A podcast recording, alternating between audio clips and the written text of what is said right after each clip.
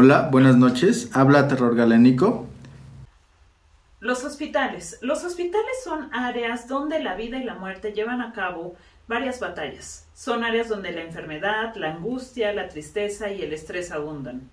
¿Cuántas historias se esconden entre sus pasillos? Personas, pacientes, médicos, enfermeros, cuidadores, guardias. Cada uno tiene una historia que contar, sucesos paranormales e inexplicables. Yo soy la doctora. Me acompaña Patel, experto paranormal y de cosas curiosas, y el doctor Esteban. Juntos analizaremos testimonios reales, buscando una explicación lógica y, por qué no, paranormal.